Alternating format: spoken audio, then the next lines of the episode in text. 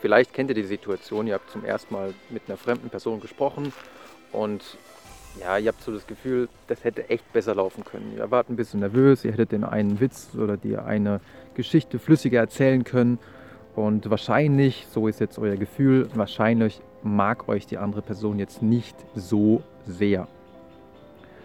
Interessanterweise ist es aber so, dass dieses Gefühl trügt. Das hat jetzt eine neue Studie publiziert in Psychological Science gezeigt ähm, The Liking Gap, also die Sympathiekluft, in der man Menschen zusammengesteckt hat, immer zwei Menschen und dann hat man sie kurz miteinander sprechen lassen und danach hat man sie gefragt, ja, was denkst du denn über die andere Person?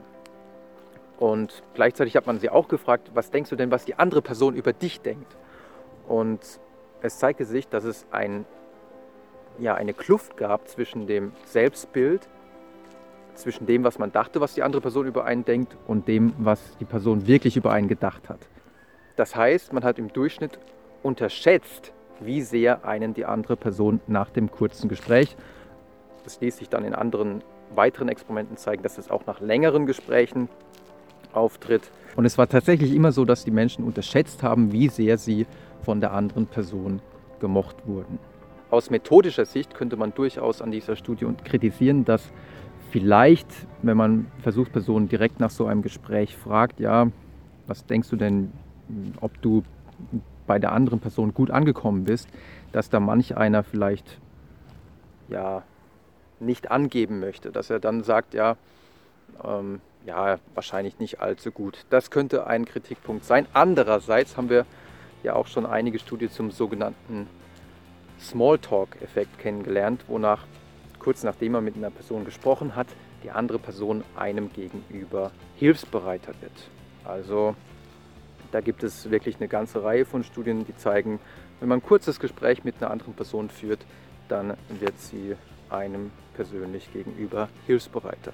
Und das passt auf jeden Fall sehr gut dazu.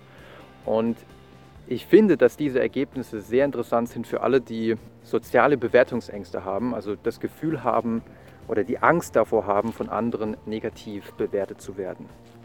Denn wenn man sich vor Augen führt, dass man in der Regel viel besser wirkt auf die andere Person, als man denkt und dass einem die andere Person dann sogar hilfsbereiter gegenübertritt nach einem kurzen Gespräch, dann sollte man auf keinen Fall Möglichkeiten ausschlagen, äh, andere Personen kennenzulernen, denn in der Regel ähm, macht man einen besseren Eindruck, als man denkt. In der Regel ähm, mögen einen Menschen dann in der Folge mehr, als man denkt. Und ich finde, das ist auf jeden Fall ein sehr interessantes Ergebnis. Und ja, ich dachte, das erzähle ich euch mal. Ist wirklich ganz frisch publiziert und ich hoffe, das ist für euch interessant.